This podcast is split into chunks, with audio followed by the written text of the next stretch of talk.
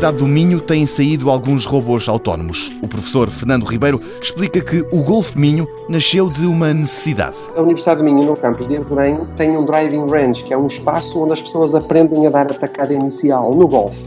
Ao final do dia, nós temos milhares de bolas no fundo deste campo. O que acontecia? Nós tínhamos que apanhar as bolas à mão. Implica ter pessoas que têm que se baixar e levantar dezenas ou milhares de vezes. Normalmente, diariamente, têm que fazer esse trabalho.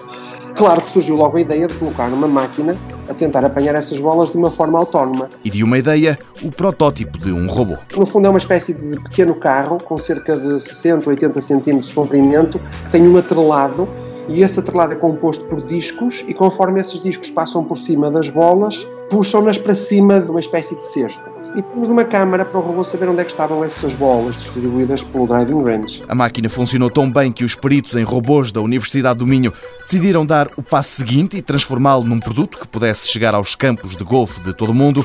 Aí está tudo pronto, diz o professor Fernando Ribeiro. Falta apenas tratar do design. A parte eletrónica e a parte de informática está funcional está muito boa, ele consegue recolher um número bastante elevado de bolas.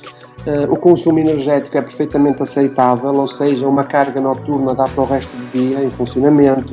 Agora estamos mais uma vez a batalhar com a parte estética, ainda estamos a desenvolver a parte mais apelativa do robô. No mercado há outros robôs que também desempenham este papel de apanha-bolas num driving range de golfe, mas para esses o Golf Minho apresenta uma diferença fundamental. Digamos que não é um robô estúpido que segue sempre o mesmo percurso, é um robô com alguma inteligência porque ele prevê onde é que está o maior número de bolas de acordo com a hora do dia, com o dia da semana, isto baseado em estatísticas. Já agora fala no caso do Driving Range do Jamor, onde eles à hora do almoço têm muitas pessoas a jogar e o problema é o estoque das bolas. Eles têm que apanhar muitas bolas para essa hora.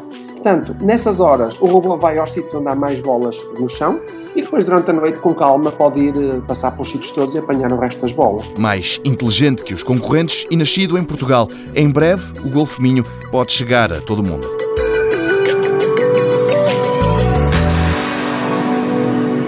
Mundo Novo, um programa do Concurso Nacional de Inovação BSTSF.